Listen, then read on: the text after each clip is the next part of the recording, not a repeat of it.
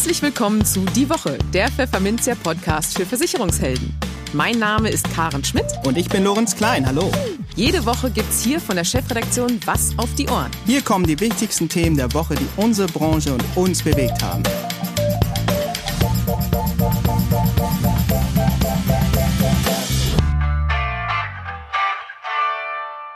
Moin aus Hamburg und herzlich willkommen zu Folge 29 unseres Podcasts. Heute ist Freitag, der 12. Februar 2021. Und diese Themen haben wir heute für Sie. Wir sprechen mit Digidor Geschäftsführer Wolfram Lefevre darüber, wie Makler dank automatisiertem Vertriebsmarketing digital und effizient zu mehr Neukunden und zufriedeneren Bestandskunden kommen können.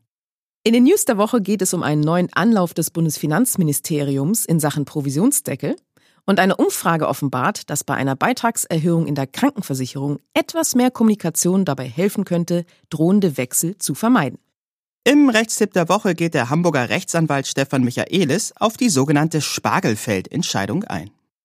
Und für unser Schwerpunktthema für den Monat Februar, Social Media, haben wir uns mit dem Digitalexperten Robin Kira über das Kurzvideoportal TikTok unterhalten. Aber bevor es losgeht, kommt hier ein kleiner Werbehinweis.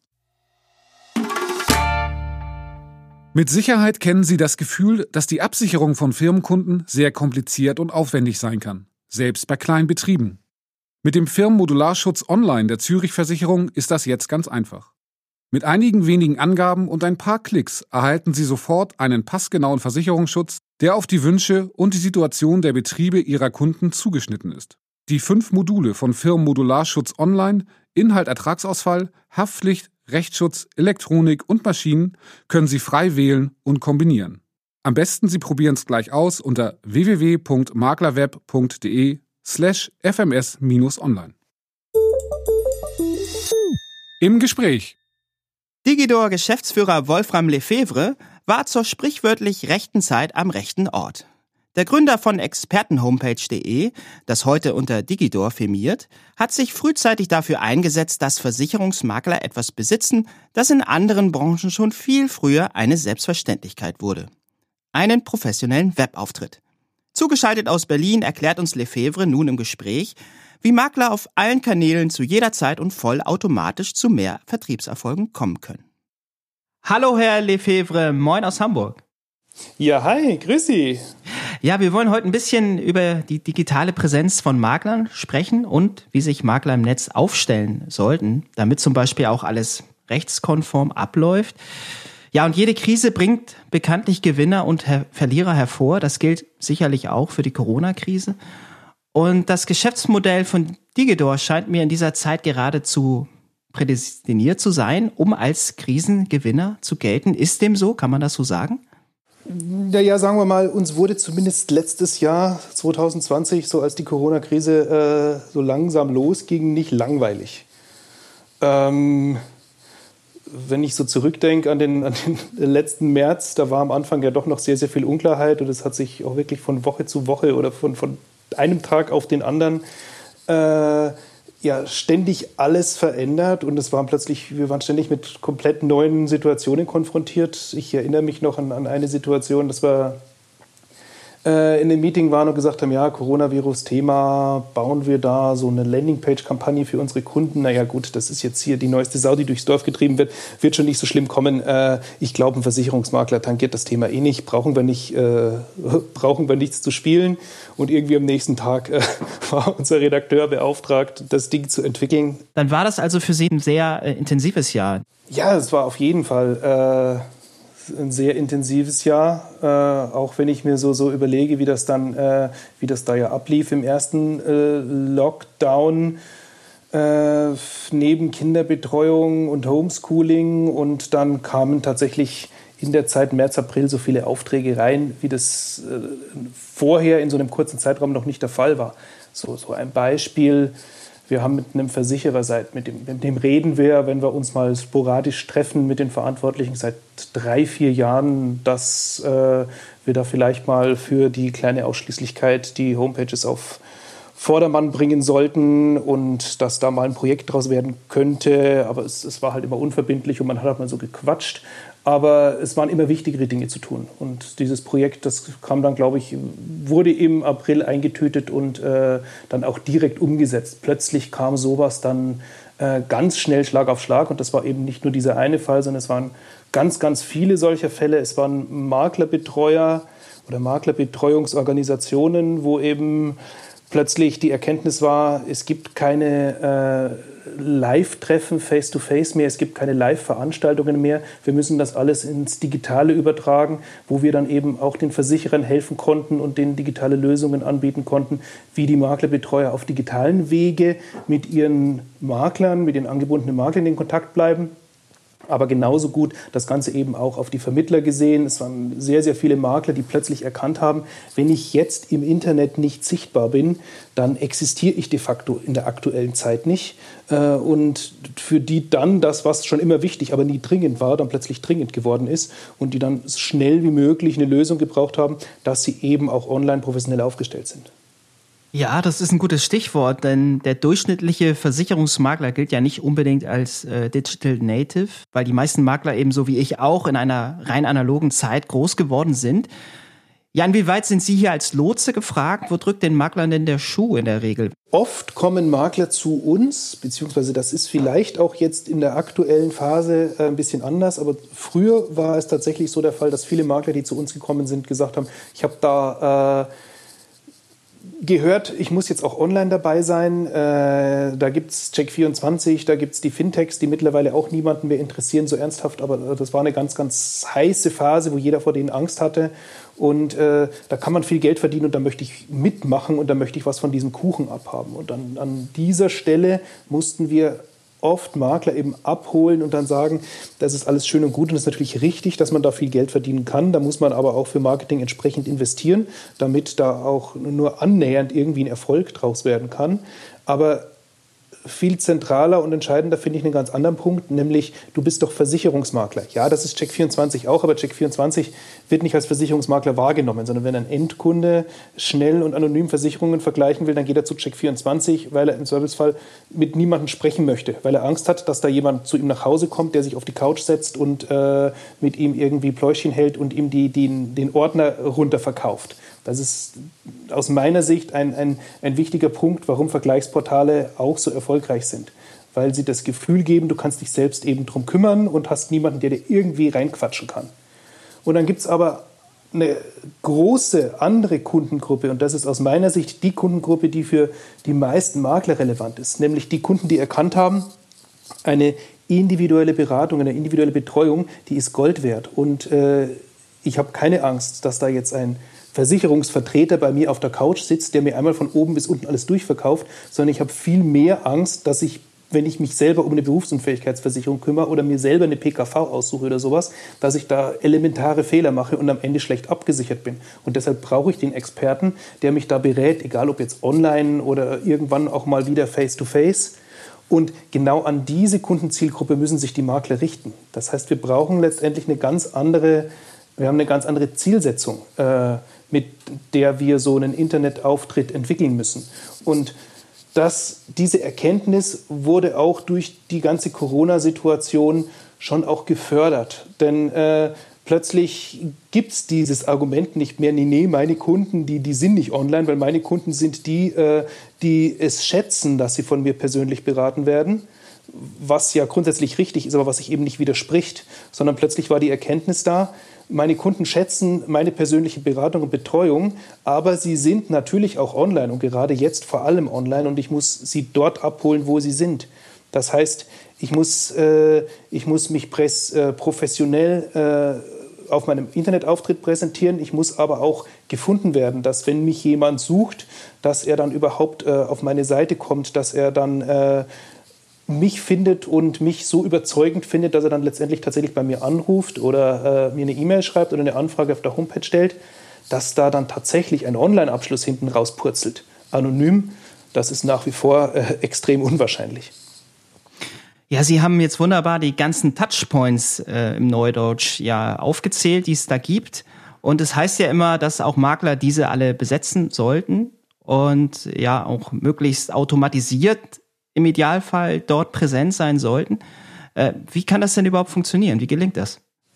Ähm, ich denke, mit automatisiert und immer und laufend, da verbindet man schnell mal so ein Perpetuum mobile und man weckt auch äh, so die, die Erwartungshaltung. Es muss doch irgendjemand geben, äh, im besten Fall kostenlos, weil bei uns in der Versicherungsbranche gibt es ja so viel kostenlos von irgendwelchen äh, Versicherern, von Pools, von allen möglichen Playern, die Dinge eben kostenlos anbieten zur Vertriebsunterstützung, äh, wo ich nur auf den Knopf drücke und plötzlich kommt Geschäft rein. Und darum geht es bei den Touchpoints aber ja nicht, sondern bei den Touchpoints geht es darum, dass man mit seinen Kunden und potenziellen Kunden laufend äh, in Kontakt bleibt, dass man sich immer wieder als der Experte präsentiert, dass man als Experte gesehen wird von seinen Kundenzielgruppen, von äh, Kunden aus seiner Region. Und was wir da mit der Digidor Marketing Plattform schon vor einigen Jahren geschaffen haben, ist eben äh, ein Konstrukt, wo wir Content von Versicherern, von Pools, von äh, Verbünden, Verbänden wie dem GDV äh, auf einer Plattform bündeln. Sprich, die ganzen Maßnahmen, die die Branchenteilnehmer äh, den Makler an die Hand geben als Vertriebsunterstützung, äh, zentral an einer Plattform bereitstellen, aber immer in einer Form, wo der Makler sich selbst in den Vordergrund stellen kann. Also sprich, ähm, er kann all diese Marketing-Unterstützungstools äh, mit seinem Logo, seinem Foto, seinen Kontaktdaten labeln und dann in seinem Namen an Kunden senden. Und das war das, was wir vor circa fünf Jahren begonnen haben, wo wir gesagt haben, gut, der Makler soll mit seinen äh, Kundenzielgruppen in Kontakt bleiben und sich möglichst professionell präsentieren und äh, kann das dann an seine Kunden senden. Und dazu muss er sich nur einloggen und dann irgendein Thema raussuchen und auswählen und verschicken. Und im Laufe der Zeit haben wir aber gemerkt, dass auch das für viele Makler im, im Arbeitsalltag, der mit so viel äh, regulatorischen Hürden und mit so viel Bürokratie äh, vollgepflastert ist, äh, dass selbst dafür oft keine Zeit bleibt. Und darum haben wir gesagt, gut, wie können wir den Makler weiter unterstützen? Bauen wir da noch einen Automatismus dahinter. Und der Automatismus sieht so aus, dass wir sagen, wir haben ein monatliches Kundenmagazin geschaffen, das wirklich redaktionell aufbereitet äh, immer vier Themen enthält. Das ist jetzt beispielsweise äh, Haftpflichtschutz äh, bei Glätte, Schnee, also sprich das Thema Grundeigentümer und, und Hausbesitzer, äh, aber oft auch Themen wie Altersvorsorge, wie Berufsunfähigkeitsversicherung, Arbeitskraftabsicherung, Krankenversicherung. Ich glaube, äh, in dieser Ausgabe ist auch das Thema Krankenkassenwechsel äh, mit drin. Also Sie sehen, es ist wirklich der komplette Blumenstrauß an wirklich redaktionell aufbereiteten Themen, mit denen der Makler, und jetzt ist es wirklich so, dass er automatisiert mit seinen Kunden in Kontakt bleiben kann. Denn wenn er den Automatismus einmal anknipst, geht jeden Monat in seinem Namen, äh, in seinem äh, Unternehmensauftritt, also mit seinem Logo, mit seinem Foto, mit seiner Unterschrift, ein Newsletter an seine Kunden, wo er eben diese Themen vorstellt. Komplett neutral, sodass er sich jetzt auch nicht als Werbeträger von irgendwelchen Versicherern sieht oder, oder ausgesetzt sieht, die, was ja viele Versicherer gerne hätten, dass der Makler eben die, die gelbe oder grüne oder blaue Kampagne nimmt, dort nur unten seinen Stempel drauf nimmt und dann an die Kunden geht und sagt, äh, ich habe hier die Banania oder keine Ahnung was, Versicherer XY und äh, da schicke ich dir jetzt einfach den Werbeflyer, sondern ganz wichtig ist, dass der Makler ja die Neutralität wahrt und deshalb mit neutralen Themen rausgeht.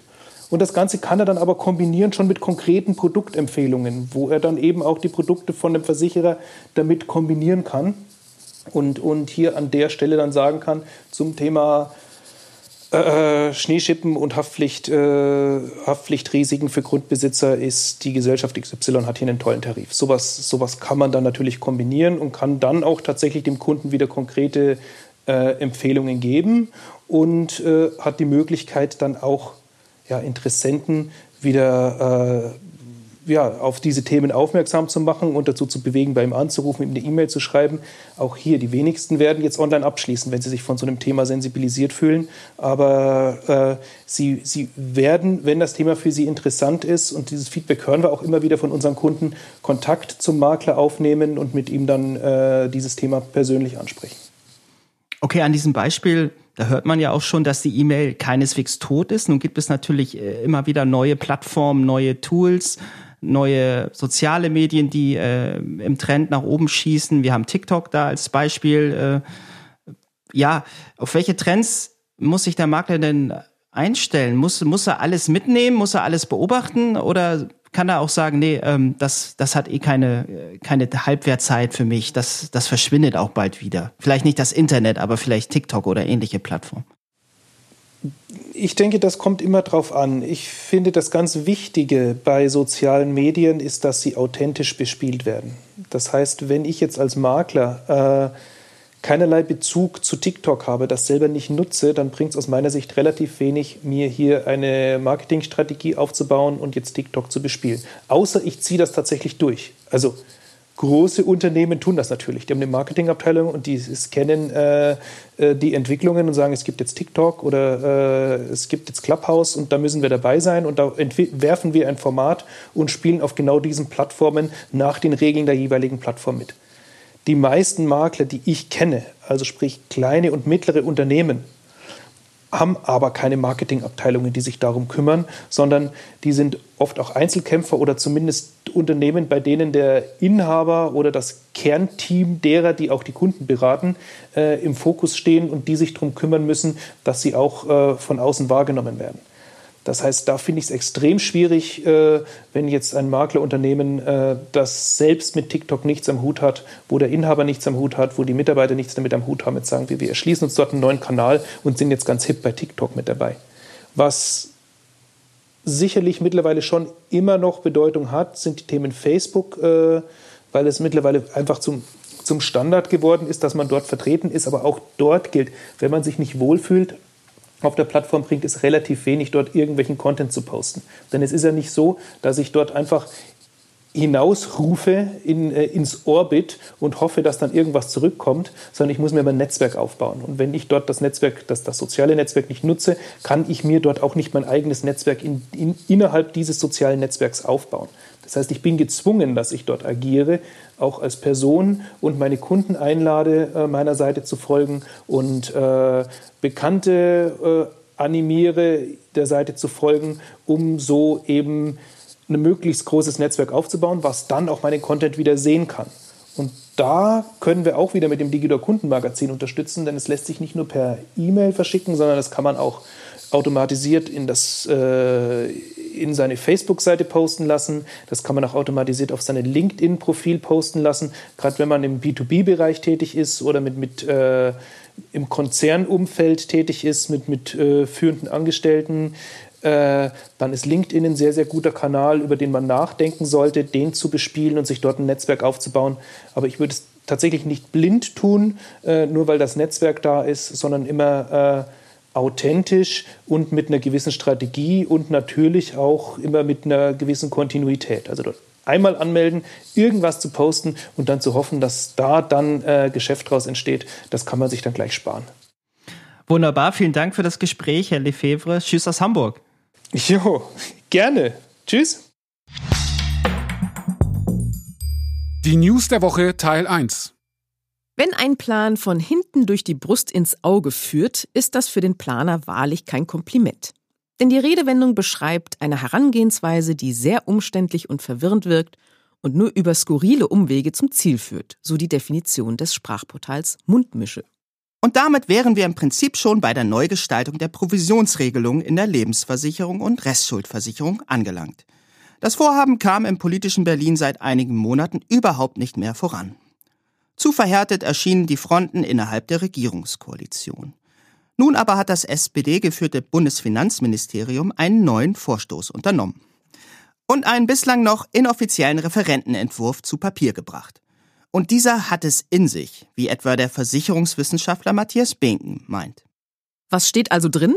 Nun, der Entwurf sieht vor, dass die Abschlussprovision bei der Vermittlung von Restschuldversicherungen künftig auf maximal 2,5 Prozent der Darlehenssumme begrenzt wird. Soweit, so unstrittig. Denn dieser Vorschlag ist von der Branche im Grunde erwartet worden und diente gewissermaßen als Friedensangebot an die SPD, wenn im Gegenzug die Lebensversicherung in Ruhe gelassen würde. Doch diese Hoffnung scheint nun merklich getrübt. Denn das Ministerium möchte laut Entwurf auch den Begriff von Abschluss- und Bestandsprovision neu definieren. Und das wäre eine ziemlich dicke Kröte, die der Vertrieb aller Versicherungssparten zu schlucken hätte, wie Experte Binken im Versicherungsmagazin berichtet. Konkret sorgt die geplante Neufassung des Paragraphen 7 Nummer 34c des Versicherungsaufsichtsgesetzes für gehörigen Zündstoff. Denn dieser enthält die besagte Neudefinition der Abschlussprovision. Und eben jener Passus folgt gewissermaßen der Devise alles in einen Topf. Sprich, unter Abschlussprovisionen sollen künftig auch Bestandsprovisionen subsumiert werden, zumindest dann, wenn diese nur für den Fortbestand des Vertrages gezahlt werden. Bestandsprovisionen würden dann nur noch in klar definierten Ausnahmefällen fließen, etwa für spezifische Dienstleistungen, die ein Vermittler gegenüber dem Versicherer erbringt. Der Bundesverband Deutscher Versicherungskaufleute BVK zeigt sich dann auch über den Entwurf regelrecht entsetzt. Das von der SPD geführte BMF plant hier durch die Hintertür einen beispiellosen ordnungspolitischen Eingriff in die Privatautonomie der Versicherungskaufleute und ihrer Freiheit, die Höhe der Provisionen selbst zu bestimmen, erklärte ein verärgerter BVK-Präsident Michael Heinz am 4. Februar in einer Stellungnahme. Weiter moniert Heinz, dass das Ministerium durch den Paragraphen 32a auch Dienstleistungsentgelte zwischen den Unternehmen und den Vermittlern regulieren wolle. Demnach darf ein Versicherer nur marktübliche Vergütungen vereinbaren, so die Erkenntnis des BVK. Auch Norman Wirth, geschäftsführender Vorstand des AfW Bundesverband Finanzdienstleistung, ist irritiert. Er spricht gar von einem absoluten Dammbruch. Seine Begründung, es sollen nach dem vorliegenden Entwurf privat autonom vereinbarte Vergütungsverträge einer ganzen Branche staatlicherseits für unwirksam erklärt werden, schimpft Wirth und weiter. In dem Gesetz geht es eben nicht nur um eine Deckelung der Provision bei Kreditrestschuld-Versicherung, sondern um den verzweifelten Versuch der SPD, ihr wirres Ziel eines allgemeinen Provisionsdeckels doch noch durchzusetzen. Eben ganz im Sinne von hinten durch die Brust ins Auge. In eigener Sache. Am 25. Februar 2021 heißt es Bühne frei für den ersten digitalen Gesundheitstag von Pfefferminzia. Wir konnten allerhand Top-Referenten für Sie gewinnen. Unsere beiden Keynote-Speaker etwa. Dr. Barbara Ries von der Deutschen Rück wird sich beispielsweise mit dem Thema Der Präventionsgedanke im Versicherungsmarkt, ein disruptives Geschäftsmodell, befassen. Und Versicherungsentertainer Klaus Hermann verrät, warum Vermittler keine Angst vor Veränderungen haben sollten. Auch andere Redner wie Philipp Wenzel, Stefan Kaiser, Joachim Haidt und Hagen Engelhardt teilen ihr Wissen mit Ihnen. Die ganze Veranstaltung ist dank unserer Co-Gastgeber Hallische und Interphysi kostenlos. Weiterbildungszeit gibt es auch. Und Potsblitz sogar auch noch was zu gewinnen. Nämlich eine von zwei Apple Watches der brandneuen Serie 6. Schauen Sie doch mal auf unserer Veranstaltungswebsite vorbei und melden Sie sich am besten gleich an unter www.gesundheitstag.pfefferminzia.de. Der Rechtstipp. Ja, ist denn schon Spargelzeit? Leider noch nicht ganz. Aber mit dem Edelgemüse befassen wir uns heute trotzdem schon mal. Im Rechtstipp der Woche von Stefan Michaelis geht es dieses Mal nämlich um die sogenannte Spargelfeldentscheidung. Ein Versicherungsmakler berät den Subunternehmer eines Spargelbauern. Dieser soll Pestizide auf ein Spargelfeld ausbringen, stellt dabei aber die Düsen falsch ein. Die Folge, das Unkraut lebt, der Spargel ist tot. Der Subunternehmer muss nun für den Schaden in Höhe von immerhin 132.000 Euro gerade stehen. Er wendet sich an seinen Haftpflichtversicherer, der aber nicht zahlen will. Also nimmt sich der Unternehmer seinen Versicherungsmakler vor. Der Vorwurf, du hast mich schlecht beraten. Wie der Fall ausgegangen ist, erklärt ihn Michaelis in seinem Rechtstipp der Woche. Mein Name ist Stefan Michaelis, Rechtsanwalt aus Hamburg und ich möchte Ihnen eine interessante Entscheidung von einem OLG mitteilen. Und zwar, ich nenne sie immer die Spargelfeldentscheidung. Vielleicht können Sie dann direkt damit etwas anfangen. Wenn nicht, ich verrate Ihnen jetzt mal, was damals passiert ist. Zunächst einmal der Sachverhalt, den es zu beurteilen gilt. Also es war schon lange, lange Zeit her, über zehn Jahre. Ähm, also mit anderen Worten, es war der, ein Altvertrag für einen Versicherungsmakler, der einen Subunternehmer aus der Landwirtschaft beraten hatte. Dieser Subunternehmer wiederum war Subunternehmer eines Bauern, der eben Spargelfelder angebaut hat und betrieben hat und den Spargel halt eben verkauft hat. Dieser Subunternehmer wiederum hatte vom Bauern den Auftrag bekommen, doch bitte die Pestizide so äh, nicht, auf die auf das Unkraut eben aufzutragen, dass der Spargel gedeihen und wachsen kann, aber dass das Unkraut eben vernichtet wird. Und nun kam es zu einem Fehler. Und zwar hatte der Subunternehmer, der Kunde des Versicherungsmaklers, die Düsen falsch eingestellt. Und dadurch sind die, ist dieses Unkrautvernichtungsmittel eben auf den schönen Spargel aufgetragen worden und das ganze Feld und die ganze Ernte waren im Eimer. Es ist dann ein Schaden entstanden in Höhe von ungefähr 132.000 Euro, also auch nicht gerade wenig. Und ähm, diesen Schaden hat natürlich der Bauer dann im Rahmen eines Gerichtsverfahrens auch eben gegen seinen Subunternehmer geltend gemacht. Das ging eigentlich glatt wie ein heißes Messer durch Butter und der Bauer hatte gewonnen und der Subunternehmer war verpflichtet, den Schaden in Höhe von 132.000 Euro zu bezahlen. So, und nun hatte dann sich natürlich der Subunternehmer an seinen Versicherungsmakler und an seinen Versicherer gewandt, wo er schon vor über zehn Jahren den Vertrag abgeschlossen hatte und hatte gesagt, bitte helft mir, ich habe hier beruflich einen Schaden verursacht und ich hätte gerne dafür Versicherungsdeckung. Und dann hat natürlich der Versicherer in die alten Bedingungen hineingeschaut und hat gesagt, dieses ist ein nicht versicherter Schadenfall. Ähm, klar würde zunächst einmal eben die Betriebshaftpflichtversicherung äh, eben Ansprechpartner sein, aber hier greift ja ganz offensichtlich der Leistungsausschluss der Bearbeitungsschäden. Ja, hier wurde das Feld eben bearbeitet und der entstandene Schaden ist also ein reiner Bearbeitungsschaden und aufgrund der, sag ich mal, allgemeinen VHB, die damals vereinbart wurden, sind ja diese Bearbeitungsschäden eben ausdrücklich ausgeschlossen und deshalb besteht hier kein Versicherungsschutz. Tja, das hatte eigentlich dann der Kunde mehr oder minder auch so hinnehmen müssen. Das ergab sich wohl ziemlich deutlich dann aus den Versicherungsbedingungen. Aber der Kunde hatte dann den Versicherungsmakler in Anspruch genommen und hat gesagt, lieber Versicherungsmakler, du haftest mir jetzt dafür, für die 132.000 Euro. Du hast mir nicht den richtigen Versicherungsschutz vermittelt. Ja, das war also hier die Ausgangslage. Und der Makler hatte natürlich noch eingewandt, dass er gesagt hat, ich habe 67 Gesellschaften generell im Angebot. Ich habe damals einen für dich geeigneten Versicherer rausgesucht, ähm, der quasi ein übliches marktkonformes Deckungskonzept für Subunternehmer in der Landwirtschaft anbietet. Das war ein gutes Preis-Leistungs-Verhältnis. Also hier kann doch eigentlich eben eine ähm, eine Fehlberatung, eine Pflichtverletzung meinerseits nicht vorliegen. Ich habe dir doch alles angeboten, was möglich ist.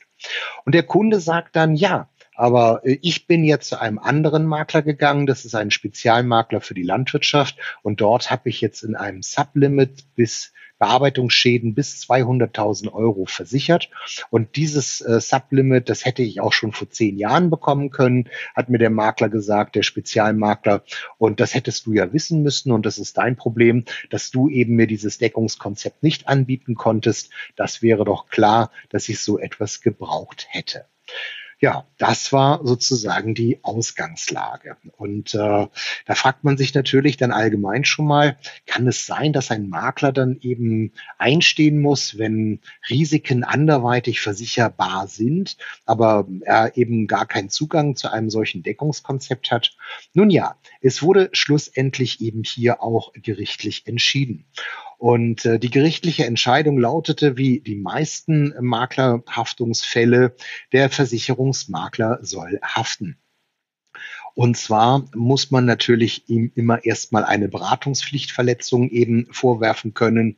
Und äh, danach muss man suchen und überlegen, welche Pflicht hat denn hier tatsächlich der Makler verletzt oder welche Aufgabe habe er gehabt.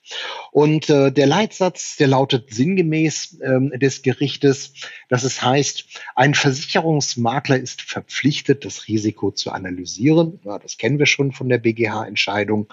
Er ist aber auch darüber hinaus verpflichtet, erkennbare Risiken eines Kunden einzudecken. Und äh, das war also der Leitsatz, das war das, was als Pflichtverletzung mit einmal im Raum stand, dass es hieß, Also hör mal, das ist doch ganz klar. Jeder Subunternehmer macht Bearbeitungsschäden, also bearbeitet und macht damit Bearbeitungsschäden. Und das ist doch ein, so, sozusagen, muss ich doch für einen Blinden quasi aufdrängen, dass es hier ein erkennbares Risiko ist, welches äh, der Versicherungsmakler hätte sehen müssen. Er hätte möglicherweise auch im Rahmen der Bestandsarbeit eben dann noch mal gucken müssen, ob im Rahmen der Aktualisierung der Deckungskonzepte jetzt nicht doch eben Bearbeitungsschäden eben mitzudecken wären. Aber dem Gericht war es ausreichend, dass eben ein Konkurrent, Spezialmakler gesagt hat, wir hatten diesen Deckungsschutz auch schon damals zum Abschluss, wo der andere Trag, äh, Vertrag eben vermittelt wurde. Und dort hätte man eben die naheliegenden erkennbaren Risiken, die ein Kunde hat, wie Bearbeitungsschäden, schon eindecken können, nahezu prämienneutral. Also auch da gab es äh, nichts eben weiter zu diskutieren. Und äh, das führte zur Haftung des Versicherungsmaklers auf 132.000 Euro Schadenersatz. Ja, und ähm, mit anderen Argumenten konnte dieser Anspruch eben nicht weiter abgewehrt werden. Passen Sie also darauf auf, dass wenn Sie erkennbare Risiken haben, dem Kunden zumindest sagen, ich kann das in meinem oder in den auf dem Markt zur Verfügung stehenden Deckungskonzepten nicht eindecken. Das ist ja auch eine Aufklärung und Beratung. Sie bräuchten möglicherweise Bearbeitungsschäden, aber ich finde keinen Risikoträger, der Bearbeitungsschäden hier versichert. Das nur als eines der versicherbaren Beispiele. Wenn ich weiterdenken würde, dann würde ich noch daran denken, was ist mit den Klauseln nicht unbenannte Gefahren? Also auch wieder so eine Klausel, wo man sagt, würde da mal ein solches Risiko eintreten, dann könne der Kunde hier genauso argumentieren und sagen, naja, das ist doch nicht abwegig, dass mal was ganz anderes passieren kann, wie Corona, was keiner vorhersehen kann, so dass ähm, hier eben ähm, ein, sag ich mal, ja, äh, umfassender Versicherungsschutz ähm, angeboten werden müsste. Fazit, lange Rede, kurzer Sinn. Sie dokumentieren bitte erkennbare und naheliegende Risiken gut und teilen mit, ob es versicherbare oder nicht versicherbare Risiken sind. Dann sind Sie so halbwegs auf jeden Fall auf der sicheren Seite. Ich hoffe, die News war für Sie interessant. Ich danke Ihnen fürs Zuhören. Ihr Stefan Michaelis. Die News der Woche Teil 2. Für etwas mehr als die Hälfte der Deutschen hat sich kürzlich der Beitrag ihrer Krankenversicherung erhöht. Das betrifft Bürger mit der gesetzlichen oder privaten Krankenversicherung gleichermaßen. Das Problem, 58 Prozent der Versicherten können diesen Schritt nicht nachvollziehen und 38 Prozent ziehen deshalb auch einen Anbieterwechsel in Betracht. Das sind zentrale Ergebnisse einer repräsentativen Online-Umfrage des Marktforschers Apinio im Auftrag des Insurtechs Personal Business Machine und des IT-Dienstleisters Adesso. Weitere 40 Prozent der Befragten sagen, dass die Beitragssteigerung nicht begründet wurde oder sie sich nicht an eine Erklärung erinnern könnten. Gab es doch eine, lautete diese am häufigsten allgemein steigende Kosten in der Gesundheitswirtschaft oder höhere Kosten für medizinische Behandlungen. Diese Werte sollten in der Branche dafür sorgen, dass man dem Kundendialog mehr Aufmerksamkeit schenkt, findet Ralf Pispas, Geschäftsführer der Personal Business Machine. Denn laut der Umfrage würde sich ein besserer Dialog mit den Versicherten durchaus lohnen. Immerhin 61 Prozent der Befragten geben nämlich an, dass sie eine ausführliche Erklärung der Beitragsanpassung eher oder auf jeden Fall von einem Wechsel abhalten würde. Zudem sei eine crossmediale Ansprache über verschiedene Kanäle von den Kunden gewünscht und möglich, so Pispers weiter. Immerhin haben sich rund die Hälfte der Versicherten über ein Online-Portal oder eine App bereits bei ihrer Krankenversicherung registriert. Die Studie zeigt aber, nach wie vor setzen die meisten Versicherer noch auf die Kommunikation per Brief. 77 Prozent der Versicherten erhielten die Nachricht ihrer Beitragserhöhung auf diesem Wege. Da geht also noch deutlich mehr, liebe Krankenversicherer. Das Schwerpunktthema. TikTok. Hm. Hat das was mit Uhren zu tun? Naja, nur indirekt. Bei TikTok handelt es sich um einen Social-Media-Kanal, der mit kurzen Videos befüllt wird. Maximal 60 Sekunden dürfen die Clips lang sein. Kürzer geht immer. Das ist doch nur was für junge Leute, sagen Sie? Nee, zunehmend findet man dort auch die über 25-Jährigen. Tendenz steigend. Also durchaus interessante Zielgruppen für Versicherungsvermittler, weiß Robin Kira. Der Digitalexperte ist selbst mit seiner Beratungsfirma Digital Scouting dort sehr erfolgreich unterwegs. 100.000 Follower kann er auf der Habenseite verbuchen.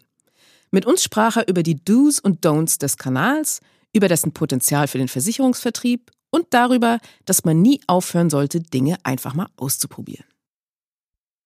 Hallo Herr Kira und herzlich willkommen im Podcast. Vielen Dank für die Einladung. Wir wollen uns heute ein bisschen über äh, für unser Schwerpunktthema über Social Media unterhalten und ganz konkret über den Videokanal TikTok. Ähm, der ist ja gerade bei jungen Leuten sehr beliebt, wie man so hört. Ähm, warum kann es denn auch für Versicherungsvermittler Ihrer Ansicht nach interessant sein, sich mal mit diesem Kanal etwas näher zu befassen? Das hängt ganz davon ab. Ist, ist glaube ich, nur für eine ganz äh, kleine Gruppe von Vermittlern äh, interessant, ähm, und zwar die, die Geld verdienen wollen. Ähm, wer also das nicht möchte, für der braucht, kann das ignorieren, wie, wie, wie Facebook, LinkedIn und die anderen. Spaß beiseite, äh, jetzt wo wir die Aufmerksamkeit der Zunft haben nach dieser kleinen Provokation.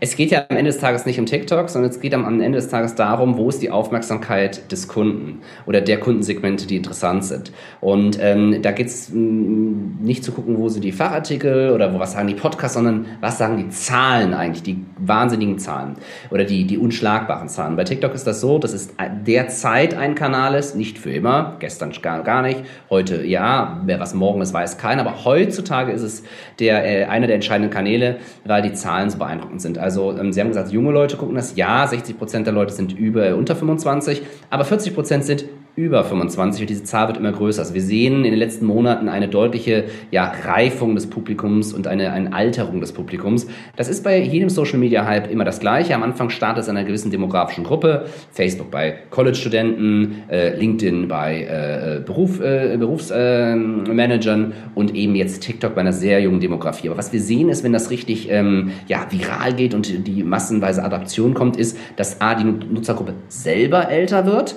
Ja, die 13 14-Jährigen von vor drei Jahren sind jetzt äh, 16, wenn ich richtig gerechnet habe. Und sozusagen auch andere kommen rein. Ähm, die 25-Jährigen und immer auch die 30, 40, 45-Jährigen. Und wir sehen das ganz stark, dass 30 plus, 40 plus, teilweise schon 50 plus jetzt da reingeht. Und das sagen auch, das zeigen auch die internen Zahlen, die wir sehen. Sie haben ja auch einen sehr erfolgreichen TikTok-Kanal. Welche Inhalte teilen Sie denn vor allem? Und, und was kommt da ganz gut an? Ähm, also wir teilen Inhalte zum Thema Finanzen und Versicherung. Warum? Wir sind ja auch eine Beratung und ich wollte den Beweis antreten, dass man nicht nur mit Tanzen und mit äh, Katzenvideos auf TikTok erfolgreich sein kann, sondern auch mit seriösen, ernsthaften Inhalten. Ähm, allerdings natürlich verpackt in die Sprache, Kultur und ähm, ja auch Formate, die dieses Medium, dieses neue Medium äh, oder diesen neuer Kanal besser gesagt ähm, impliziert. Angefangen hat das damit, dass ich am, am Anfang habe ich mir TikTok etwas genauer angeguckt, hatte auch meine Zweifel. Ähm, und by the way, als ich mich selbst habe sagen hören, oder oh, seine junge Leute, das interessiert ja keinen, da habe ich mich selbst in den Arm gekniffen und gesagt, Robin, jetzt hörst du zur falschen Seite, jetzt musst du da mal reingehen und dir das genauer angucken. Ähm, und äh, angefangen hat das alles mit einem Video. Ähm, es gab sehr viele Leute, die sich irgendwelche teuren Sportwagen gemietet haben, damit ein paar Videos gemacht haben und so getan hatten, als ob sie ganz, ganz vermögen sind. Und ich fand das ein bisschen schade, weil ähm, das ein, ein meiner Meinung nach nicht ganz korrektes Bild von Vermögen Vermögen oder von Wohlstand gezeigt worden ist, ähm, sondern eher so alles auf Konsum und Geld wieder ausgeben, anstatt diese seriöse Sparen fürs Alter und so. Ne? Man merkt man, ich komme aus der mhm. Versicherungswirtschaft. Und da habe ich ein paar Videos so gemacht, so kauft euch nicht den Lambo, ja, oder warum, warum sich ein Lambo kaufen doof ist. Also da sind das halt diese Worte und Begriffe und Formate, die man dann der, der wählen muss. Ähm, aber das kam sehr gut an und dann kamen sehr viele Nachfragen, ähm, auch zu absoluten Basics und ähm, zu den Themen. Und da haben wir einfach vor allem diese Nachfragen beantwortet und jetzt äh, 50, 60, 70 Millionen Views später ähm, sind wir halt da, wo wir jetzt sind, mit 100.000 Followern, Millionen Reichweite äh, jeden Monat, ähm, also bis zu 20 Millionen äh, Reichweite jeden Monat, äh, organisch ohne ein, einzigen Cent für Werbung auszugeben. Und das macht eben diese Plattform so äh, attraktiv. Die Reichweite, das ist der Traum für jeden, der irgendwie aber an Leute ran möchte. Naja, und Versicherungsvermittler, die wollen halt an Leute ran, um äh, ja auch zu beraten. Ja, Wahnsinn. Ähm, Sie sprachen ja gerade das spezielle Format an. Worauf, also was ist denn die Besonderheit dieses Formats? Worauf muss man achten, wenn man so ein, so ein Video für TikTok macht? Also als allererstes ähm, ist die Besonderheit, dass es nicht äh, Creator-orientiert ist, sondern Content-orientiert. Was heißt das? Bei anderen Kanälen haben sie eine Million Follower, zehn Millionen Follower, dann kann jeder, nicht jeder Quatsch, den sie hochladen, jeder hat eine einigermaßen Reichweite, aber so, das ist zumindest das Prinzip. Während TikTok äh, Content-orientiert ist, die, ähm, die geben, wenn sie einen sehr guten Inhalt machen, der sehr gut bei ihrer Zielgruppe ähm, ähm, resoniert, dann haben sie auch mit null Follower oder fünf die Chance, eine Million Views auf ein Video zu kriegen. Das ist bei anderen Kanälen wie LinkedIn und YouTube können Sie das vergessen. Gut für uns, weil wir da auch stark sind, aber schlecht für andere, die jetzt loslegen wollen. Aber wie macht man das ganz konkret? Es gibt ein paar Tricks, dass man, ähm, man, man, muss den Höhepunkt gleich am Anfang machen. Wenn Sie den Hauptpunkt äh, nach 15 Sekunden bringen oder nach 60 Sekunden, was die beiden Längen der Videos sind, dann äh, die Chance, dass die Leute weiter äh, swipen und äh, sozusagen ein Video wegwischen, ist sehr hoch. Ähm, ja, während man normalerweise drei Sekunden Zeit hat bei Werbung und bei anderen äh, äh, Dingen die Aufmerksamkeit der Kunden zu erhalten, ist bei TikTok sie unter einer Sekunde. Also Sie müssen unterhalb einer Sekunde die Person überzeugen, dass sie ihnen die weiteren 15 bis 60 Sekunden schenkt. Und das ist unglaublich schwer. Deswegen TikTok-Videos sehen immer so leicht und lustig aus, aber wirklich damit viral zu gehen, das ist eine Kunst für sich. Ja, das, das klingt in der Tat so, wenn man sofort äh, die Leute grippen muss. Ähm, wie viel Zeit investieren Sie denn so ungefähr pro Woche in, in TikTok und, und wie oft posten Sie? Also, wir, wir sind ja 30 Leute äh, bei, bei Digital Scouting äh, rund um die Welt. Ähm, das Problem mit äh, TikTok ist, ich kann das nicht delegieren, weil der, die Produktionsaufwand äh, so schnell ist, dass quasi ein Outline schreiben und irgendwie Arbeitsvorbereitungen zu machen, im Gegensatz zu so hochwertigen Dokus und hochwertigen äh, TikTok, äh, YouTube-Videos, die wir machen, das funktioniert nicht. Deswegen muss ich das schon alles hier selbst machen oder fast alles selbst machen. Ein paar Sachen haben, können wir auch schon outsourcen.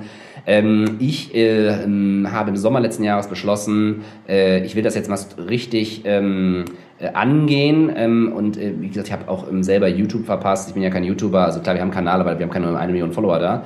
Ähm, und ähm, ich habe mir gedacht, diesmal, diesmal, ich habe es gemerkt, da ist irgendwas Besonderes. Diesmal bin ich halt nicht so doof äh, und äh, verpasst das. Äh, und da habe ich wirklich zwei, drei Stunden am Tag investiert by the way, bei einem ähm, laufenden Business mit Kunden, äh, das darf man auch nicht vergessen, Unternehmensberatung, die wir haben, ähm, und jetzt sind es so eins, zwei. Ähm, und drei Wochen lang ist auch nichts passiert. Und wir haben jedes, jeden Tag habe ich 10, na, 20, 30, teilweise 40 Videos äh, produziert, die, äh, oh. wenn Sie sich den Kanal angucken, wenn ihr mal eine Frage fragt, dann, dann geht das auch relativ fix. Ne? Und die, die ganze App ist auch so darauf ausgebaut, dass ähm, das relativ gut schnell produzierbar ist. Also Sie brauchen kein Studio, Sie brauchen keinen Kameramann, Sie brauchen keine 100.000 Euro Kamera, das geht alles mit dem Handy. Der Anspruch an Inhalte verändert sich gerade stark. Das heißt, jetzt müssen sie noch mehr sich investieren äh, als damals. Aber damals ging das noch. Damals sage ich, ne, vor sechs, sieben, acht, neun Monaten. Ähm, und ähm, das war die Quantität, die wir da erreicht haben. Ob diese Strategie heute noch so funktioniert, glaube ich nicht, weil auch äh, jetzt immer mehr Leute auf TikTok gehen und auch Content äh, produzieren. Man muss halt ein bisschen schlauer sein als ich damals. Aber das geht immer noch. Wir haben ja Kunden, mit denen wir gerade die Kanäle aufbauen äh, und das funktioniert sehr gut. Okay. Also kann man zusammengefasst über TikTok auch Versicherungen verkaufen? Ja, das war natürlich das nächste, was ich dann gehört habe, als ich ganz stolz zu meinen Versicherungsentscheidern äh, hinging und gesagt habe, Leute, ihr müsst jetzt TikTok, ihr fragt mich immer, was ist das next big thing? Und ich sage TikTok und dann lachte, wurde ich ausgelacht. Und dann haben sie, wurde ich erst ausgelacht, weil ich keine Follower hatte. Dann haben wir das organisiert ähm, und, und erreicht und die Views. Und dann kam als nächstes Argument, ja, da kann man ja gar nichts drüber verkaufen. Also ich wieder los. Äh, und wir haben dann äh, witzigerweise die Community, also wir haben eine richtige Community um unseren Kanal, äh, die sich für Finanzen und Versicherungen interessiert. Ähm, und äh, die haben mir, weil ich immer Digi am Anfang eines Videos gesagt habe, aber aus, ja, aus, aus, aus, aus einem Witz ist das entstanden, haben sie mich CEO of Digi und sich selbst als Team Digi bezeichnet. Äh, also das Hamburger Digi oder was? Nee, ja, ich glaube, das ist auch, Digger, das ist, ja, so ein bisschen schon in die Richtung. Ähm, und das Witzige ist, ich, äh, ich hatte mal gefragt, warum, warum, warum ziehen diese Videos so sehr? Und der hat, dann haben die gesagt, Digi, du bist so alt und du benutzt dieses Wort, das schmeiße ich mich jedes Mal weg. Ähm, naja, ich sage auch mal, ich habe ein Radiogesicht, deswegen bin ich auch äh, froh, dass wir einen Podcast machen, kein Video. ähm, auf jeden Fall, das führt allerdings dazu, dass wir meine, wir haben ein ganzes Design-Team, die haben dann irgendwann gesagt, Robin, du kannst, das ist doch schön, du, du, du baust da gerade eine Community auf, aber lass uns doch mal eine Modemarke machen. Ich so, ihr habt ja nicht mehr alle, was soll ich denn mit einer Modemarke? Ja, ich bin jetzt kein Model, ja. Ich, wie gesagt, Sie können ja mal mein Bild googeln, wenn Sie gerade zugucken, äh, würde ich auch sagen, eher so Durchschnitt. Ähm, und dann haben, wir, haben die einfach so ein äh, Modelabel äh, gegründet ähm, ähm, und dann haben wir jetzt angefangen, da Mode zu verkaufen. Also ähm, und ähm, das sind jetzt keine Millionenumsätze, aber schon, äh, wo ich sage, oh, das hätte ich nicht gedacht. Ähm, also man kann auch über TikTok verkaufen. Ähm, Versicherung verkaufen ist, glaube ich, wenn man es schafft, dort eine Community aufzubauen, ähm, dann wird das mit früher oder später auch der Fall sein. Aber man darf nicht so vertrieblich unterwegs sein. Also nur die ganze Zeit da die äh, Versicherungsbedingungen in die Höhen halten und sagen, ihr müsst jetzt hier unterschreiben, kann man total vergessen. Ähm, aber wenn man eine Community hat und immer wieder über diese Themen redet und sagt, dass man auch die Lösung zu den Problemen hat, über die man spricht, bin ich mir relativ sicher, dass das auch geht. Ich kenne Immobilienmakler, die das machen und die da sehr erfolgreich sind, jetzt schon auf äh, TikTok Immobilien zu verkaufen. Okay. Ähm, wenn Vermittler oder auch Versicherer dann jetzt sich vielleicht mal TikTok erschließen wollen und die ersten Schritte gehen wollen, was würden Sie denn dann empfehlen? Wie geht man da am besten vor?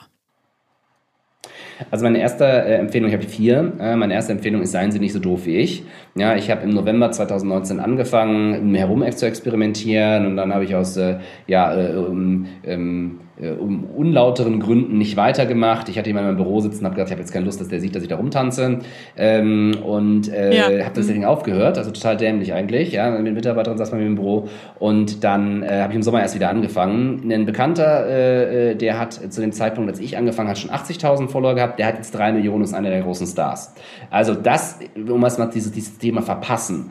Wenn Sie sich entscheiden, sich das zu überlegen, dann machen, dann entscheiden Sie sich und dann machen Sie auch richtig und verdödeln Sie keine Zeit, wie ich das gemacht habe, äh, weil der kann sich jetzt auch vor Werbeangeboten und Co. nicht retten, ähm, äh, während, äh, während unser Account auch toll ist, aber dann nicht das Level.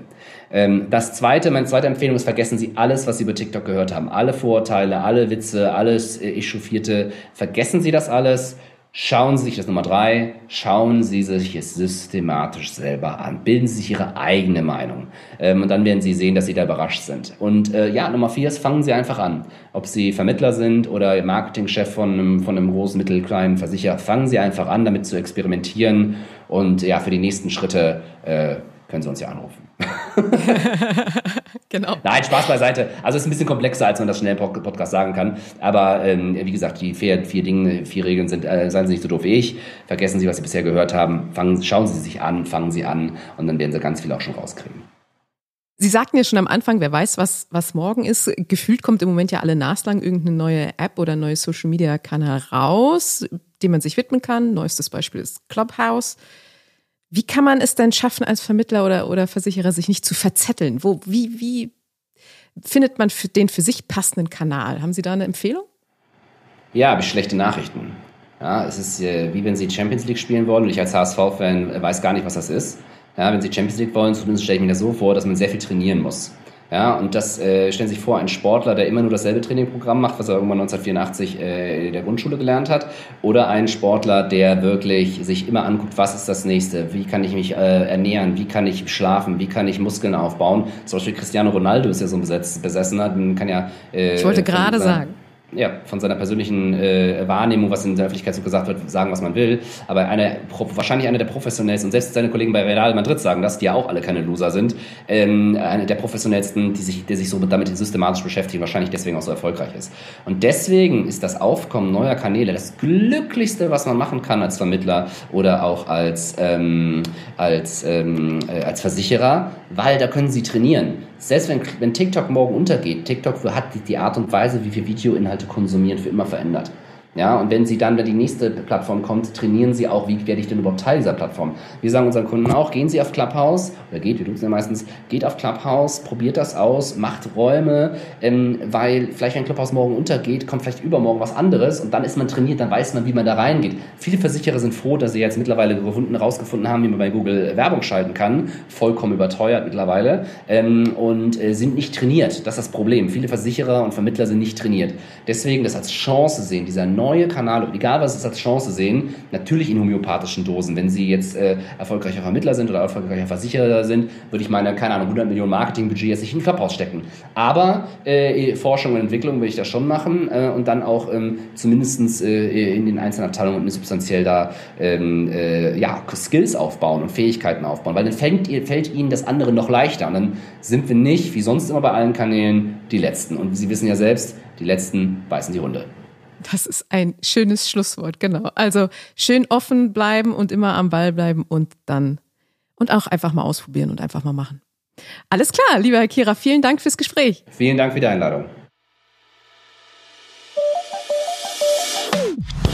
Damit sind wir am Ende der Folge 29 unseres Podcasts angelangt. Wir hoffen, Ihnen hat der Themenmix gefallen. Wenn Sie Themenwünsche haben oder einen Wunschkandidaten für ein Interview, dann schreiben Sie uns das. Einfach eine Mail schicken an redaktion.pfefferminzia.de. Ansonsten hören wir uns kommenden Freitag wieder. Bis dahin, bleiben Sie gesund, genießen Sie das Wochenende und kommen Sie gut in die neue Woche.